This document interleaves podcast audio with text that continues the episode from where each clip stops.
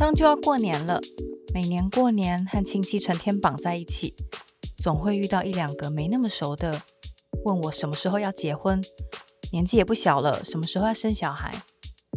虽然知道是长辈没话找话聊，但每年问还是每年尴尬。年过三十了，本来以为到了一定的年纪，长辈应该会知难而退吧。但最近我开始听到一些长辈会改问：“你什么时候要去冻卵？”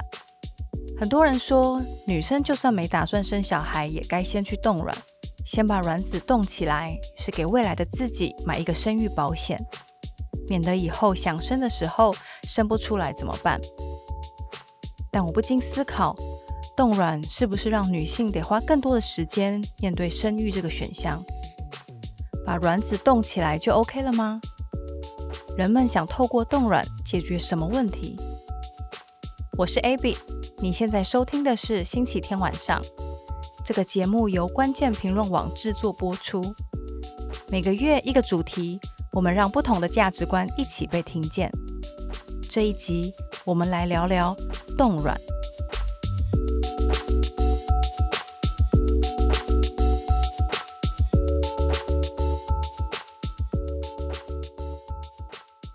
冻卵简单来说，就是打排卵针，把卵子给取出来冻起来，等到要用的时候，再把卵子解冻，做试管婴儿。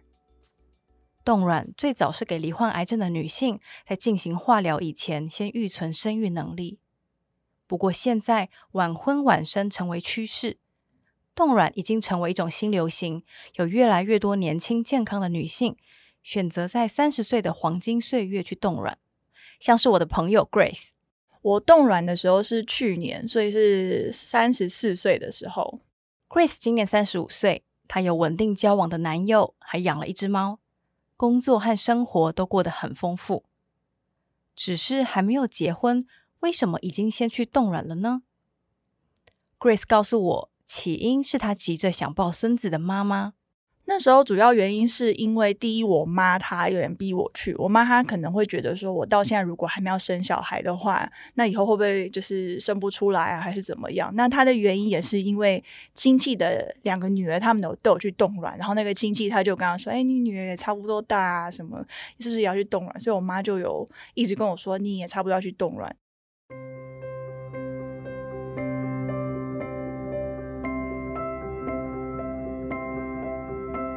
这个时代的女性，原来不只会被逼婚催生，现在还会被催去冻卵。不过，Grace 告诉我，虽然她接触冻卵的起因是妈妈，但她真的决定要去冻卵，也不全然是为了家人。那我一开始其实有点排斥，我会觉得说，就是好像没有必要。但是后来想了一下之后，一方面是真的现在还没有想要生，但是也不知道以后未来会不会想生。然后加上我一些妇科问题。我确实也是后来就觉得说，那我会不会真的三十五岁之后，就是可能卵子的健康数量会真的就是持续下降，或是就是真的没有办法生。然后后来想说，好吧，那就冻卵吧，当做一个保险，把冻卵当做一个保险。如果是发生在单身还找不到伴侣的人身上，好像还说得过去。不过 Grace 有稳定交往的男友，为什么不干脆趁年轻把婚结一结，赶快生小孩呢？我在网络上找到另一个接受冻卵手术的受访者阿荣。我问阿荣，如果想生小孩，为什么不直接去生，反而要先去冻卵呢？会这样问的人，他可能就无法理解，其实真的会去冻卵的人，他大部分哈，大部分的人都是可能是单身，或者是就是没有遇到一个他真的可以生小孩的对象，而不是在一个一定有固定的对象的时候再去执行这件事情。阿荣今年三十八岁，他是在快满三十五岁的时候去做冻卵手术。对阿荣来说，冻卵是想给未来买个后悔药。我们有常讲的是说，世界上没有一个后悔药，或是后悔的机会。那所以那时候想要给自己留一个机会，因为那时候三十二岁，或是我的三十五岁，或者是现在。每一个人生的旅途中，你会遇到的人都不一样，或者是事情不一样，心态不一样。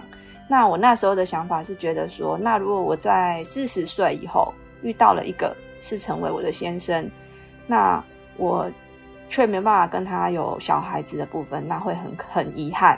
所以我那时候当下的决定是觉得说，我现在存的这个部分是给我以后的先生一个希望，也给我个一个希望，这样子，这是主要的动机。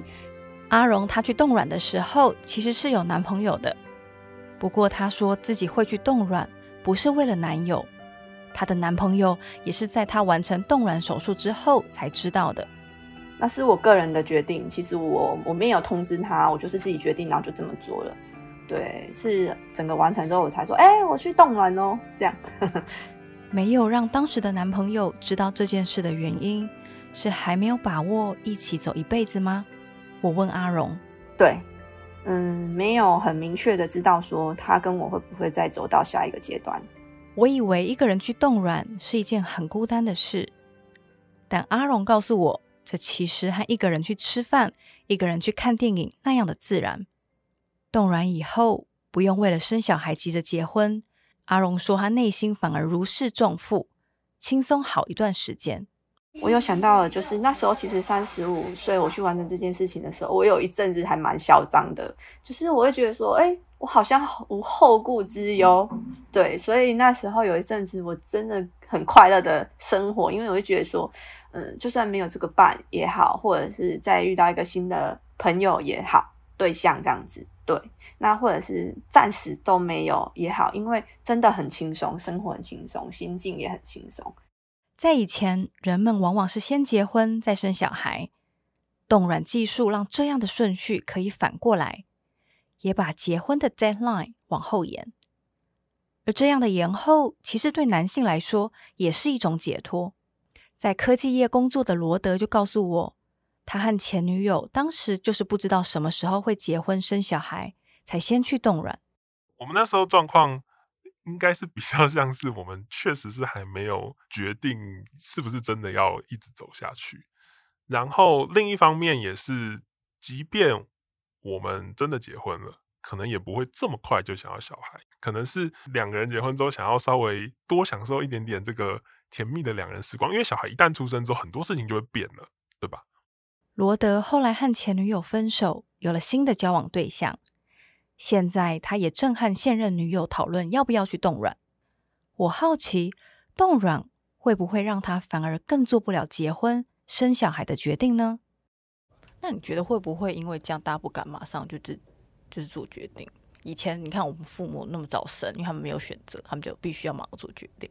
会不会现在让人变得比较不敢做结婚生小孩这个决定？嗯，所以你现在也还没有去生小孩结婚。但在我来看，这不是一件好事吗？你有更多的时间可以思考清楚，说你这个人生真正要的是什么，而不是好像赶鸭子上架，说啊，好啦，就这样子啦，对不对？我我觉得这个应该是一件好事才对吧？罗德告诉我，冻卵让人多了一个可以晚点生的选择，不只对女性，对男性也是好事。多一个选择总是好的嘛，难怪这几年有越来越多的女明星或者网红 YouTuber 大方的在网络上分享他们去冻卵的经验。不过，冻卵真的是万能的吗？冻了卵，人生就不会后悔了吗？我向星光医院生殖医学中心的主任李义平请教。呃，我是觉得是没有那么夸张了，我想这有点夸大了啦。就是说后悔应该是不管怎么样都没有要了。那你就说，因为很多人去动，你就跟着动。我我是不反对冻卵了，但是你还是要考想清楚你为什么冻。李医生说，他遇过很多二十多岁的年轻女性，看了网红拍的影片就想来冻卵，但就医学上来看。二十几岁就冻卵是太早了。临床上，我们病人呢，二十几到五十几我都碰过了。好，就冻卵的人到五十几岁都还有。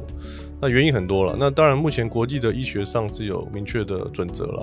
好，那它就是所谓的这个 mid thirties。mid thirties 就是说大概三十三到三十五岁，大概这个年纪是最适合冻卵。我们一样十颗来讲，哈，三三十五岁冻跟四十岁冻跟四十四岁冻，那怀孕率是完全不同的。三十五岁冻有七成的怀孕率。四十岁冻有三成的怀孕率，四十四岁冻只有八 percent 的怀孕率。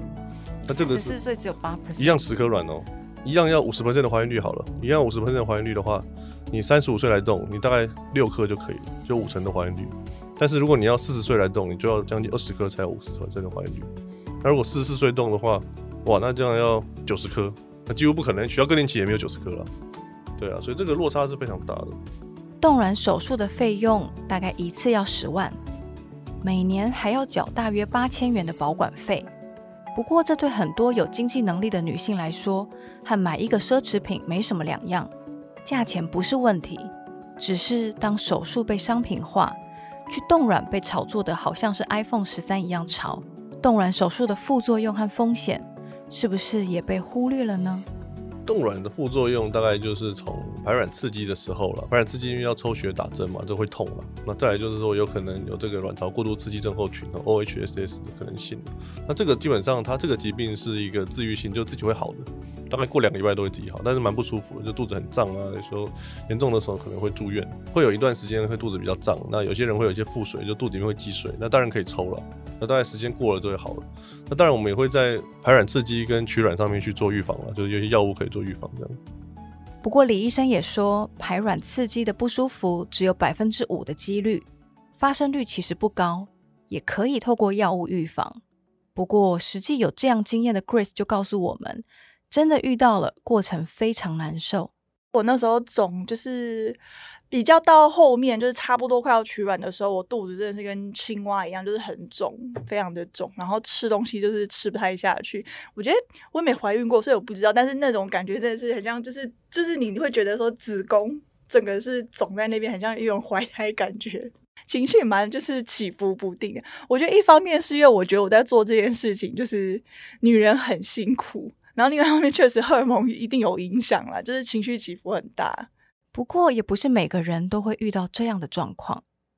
阿荣就告诉我，他没有什么严重的生理副作用。除了副作用，医生也说，很多人对冻卵会有几个迷思，就是把冻卵当做一个保险，好像冻了卵就一定会成功，然后就肆意的过生活。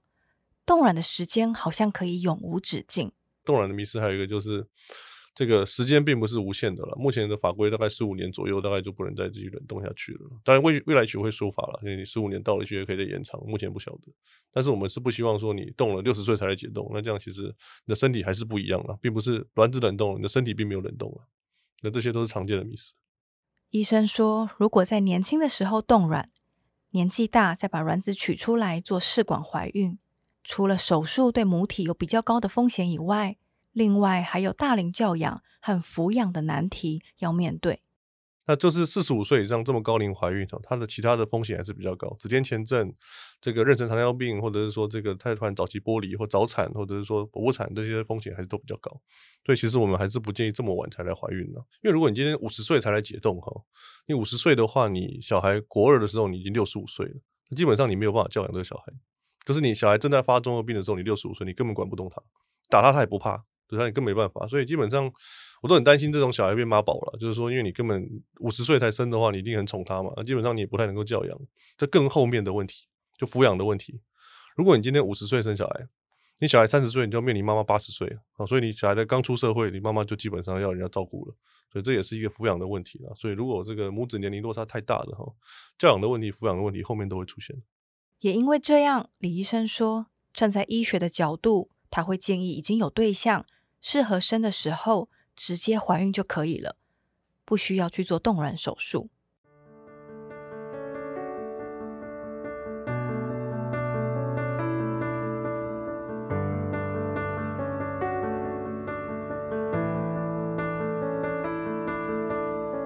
听医生说完，我觉得时间真的好逼人，生理时钟是不等人的。要当高龄产妇，确实有躲不掉的风险难题。只是时间到就去生，为什么这么难？冻卵以后到解冻卵子生小孩出来，这之间有哪些关卡呢？Grace 就老实的告诉我说，她还没有想好冻卵的下一步要怎么办。目前她只是把冻卵当作是保险，暂时存起来。我现在的重心哦，就是做我自己想要做的事情吧，就是可能工作啊，然后。嗯，像是画画那一块的话，我其实也一直想要去经营，而且我觉得那个是需要，真那真的是需要时间，就是去慢慢去经营。然后我有想到说，如果我现在生了一个小孩的话，就我的伴跟我自己的话，就是会少掉非常多时间，都是全部都要投放在这个小孩子身上。然后我如果之后要再去做我这个梦想的话，也不是不行，但是可能就变到我可能四十岁之后了吧。我如果说这几年生的话，那应该也是小孩长到五六岁之后，我也不知道，就是可能也可以可以送去学校了之后，我可能才能再慢慢再做我自己的事情。但是呢，我觉得到四十多岁的时候，也许我不一定。我可能会放弃了，所以我会觉得有点可惜，所以我想要就是现在再为自己多着想一点。从 Grace 的回答，我听见他还在保留自我和生小孩的选项间拉扯。冻卵能帮她争取到多一点的时间，先把自己想做的事做完。这也是在这次的访谈之中，我听到很多事业有成的女性会去冻卵的原因。不过另一方面，如果打从一开始就很确定人生计划里就是要有小孩的人，会不会比较快去解冻卵子生小孩呢？阿荣很确定他自己是想生小孩的，因为身边的同事朋友下班后不是去找夜生活，而是回家顾小孩。在这样的环境影响之下，他也很希望自己有孩子的陪伴。只是从冻卵到现在已经过了三年。他也坦诚，还没有完全准备好去解冻卵子。我现在还没有算是完全的算经济自由嘛，所以我现在状态也还没有。哎，今天现在就是抱着就是不小心有了就生，但是也还没有打算，可能还是想要四十或是四十二岁吧。总是觉得那时候可能呃心智比较稳定。胎教可能会比较好，情绪上稳定，对他的脾气也比较好的状态，再来去做生小孩这件事情。随着年纪的增加，你的情绪上的调整好像会慢慢的有比较好一点。像我就是一个情脾气比较不好的人，所以我就觉得说我年轻的时候真的是比较暴躁，然后到现在经历过很多的事情之后，现在就会可能不会像以前那么的容易生气。冻卵就 OK 了吗？冻卵或许解决了生育年龄的限制，但是迟迟无法做决定的原因其实还有很多。李医生也说，实际上会来找他解冻卵子的大概只有一成。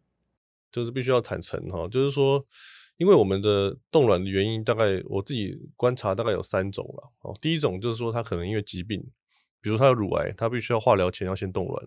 那这种的就是第一种情况，那第二种情况就是他有一些呃时间上的考量，他可能想说他要出国读书，或者是想要五年后再结婚，他先来冻卵。那第三种情况就是一些比较奇怪的理由了，那也不是要结婚，比如说他四十八岁来冻卵，他就是说希望在相亲的时候哈，他可以提出冻卵证明，那这个在婚姻市场上有加分。啊，或者是说，像有些病人，他可能已经四十七、六七岁，他觉得说他有冻一个卵子，就是他还有一个希望在那边了。他其实也不是真的要怀孕，他甚至也没有对象，他只是觉得说他有一个卵子冷冻这样。他也许未来医学进步了，他有可能在这生小孩或怎么样。那这三种情况哈，解冻率最高的是第一种，因为他疾病治好了之后，他就会来解冻。那另外一种人就是自己考量时间的这些人哈，这些人解冻率其实很低，他们基本上他冻了之后哈，那五年后也还没有结婚，或者说他可能自然怀孕了，所以他就没有再回来解冻了。那第三种人当然基本上不会来解冻了，所以我目前观观察起来哈，有冻卵的真的来解冻的大概差不多在 around ten percent 了，那一成左右会来解冻而已。那其他九成的人，要么就是可能时间还没到，他还在国外，或者还是没有缘分还没到，他还没有对象，他一直没办法解冻。李医生告诉我，有些病人冻卵之后就没下落了，医院里有大批冻起来的卵，没有被指示下一步要往哪里去。虽然合约中可能写明没有每个月按时缴保管费，医院是有权销毁这些卵子的，但李医生也坦诚，他们不太敢在没有许可的情况之下进行销毁，毕竟这可能就是一个女性能生育的最后希望。我好奇，冻卵技术的流行可能反映什么样的社会现象？现在大家哈的人生的规划也比较复杂了啊，以前都是说可能就是二十几岁或三十岁就觉得说，那女生三十岁还没嫁可能就有压力，那现在可能还要念博士班啊，还要出国啊等等的，我还要拼事业啊，所以他们都会把生育这件事情延后了，哦，这是很正常的。再就是女性自主权的提升了，就是他想说，呃，就是我先冻卵，不管怎么样，我这个跟先生是无关的，我换老公怎么样，这都是属于我的卵啊，所以这个也是女性自主权的提升的一种吧。卵子的使用权归于卵母本身，也也就是说，谁动的卵，卵子就是谁的。但有了冻卵技术，就等于朝向性别平权更进一步了吗？罗德告诉我，他觉得答案是肯定的。我觉得冻卵对两性平权应该是一个蛮好的东西，就是它，呃，因为就像我刚刚说的，女性在生理上就被迫要承受生小孩这个职责。当然，如果一个女性完全不想生小孩的话，就就没有这个问题。但是如果说今天，这个女性想要生小孩的话，然后现代的医学又告诉她说，你如果在三十五岁以前不生，你就会变高龄产妇，你生出来的小孩不健康的几率就会不断的上升的话，那就会造成女性心中的一个压力啊。对啊，他在他等于说他在三十五岁以前会一直不断的担心说，哦，我找不找得到对象？哦，我这个是不是在这个过程当中冲刺的事业要被中断？对啊，那他就。会需要分心去处理这些事情。那冻卵技术出来之后，这些事情就某种程度没有办法完全，但是某种程度上它可以被稍微弭平一点。在我看来，就是觉得是一个往两性平权迈进的一大步。当然，冻卵的费用很贵，就它是有代价的啦。则至少至少有这个技术存在嘛。冻卵能帮助女性争取到和男性一样黄金岁月，可以留在职场上打拼的机会。很多国外的企业，像是亚马逊、Apple、Google，都会鼓励甚至补助女员工接受冻卵手术。我还记得听到国外朋友因为公司补助去冻卵，乍听之下觉得这样的福利好好哦，不用白不用。是不是冻卵技术的发明，让生育这个决定变得更难割舍、更难放下？我和 Grace 讨论起这题。我不确定我们要诱导社会的问答，但我是一直在想这个问题，就是你会觉得它会让你必须要，你要去面对你要不要生育的这件事情，是时间是更长了吗？我要不要去生育的事？因为以前可能就是你时间到了你就不，生了，算了，就不会有人问你，因为大家就知道你生不出来。但现在可以动卵。哦，我懂，嗯，确实，嗯，对，好像是。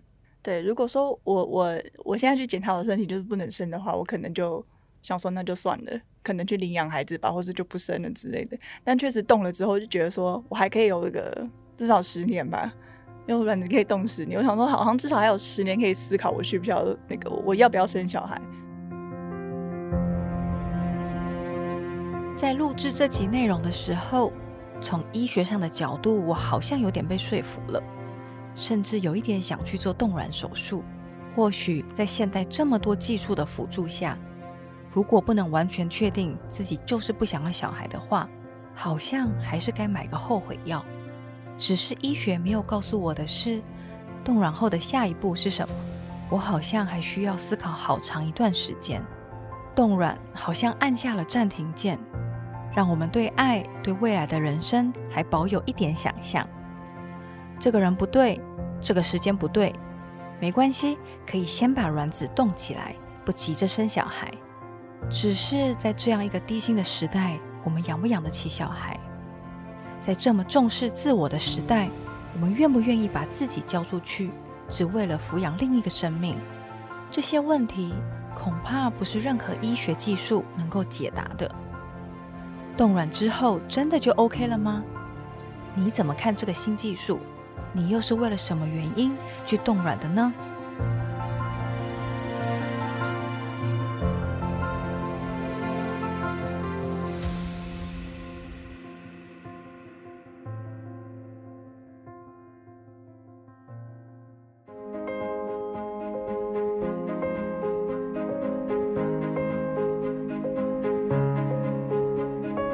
马上就要过年了，在这里先祝大家新年快乐。关于过年相关的议题，也很欢迎大家回去听第一季的第四集。在那一集，我们讨论了除夕是不是一定要在婆家过，能不能回娘家过。它的内容非常精彩，我想再一次的推荐给大家。另外，如果喜欢我们的节目，也很希望你能花一点的时间到 Apple Podcast 帮我们留言和评分。在 Spotify、KKBox、SoundOn 各收听平台。也都可以听到我们的节目哦，请帮我们订阅跟分享给你的朋友吧。我是关键评论网的记者 Abby，星期天晚上我们下次见喽。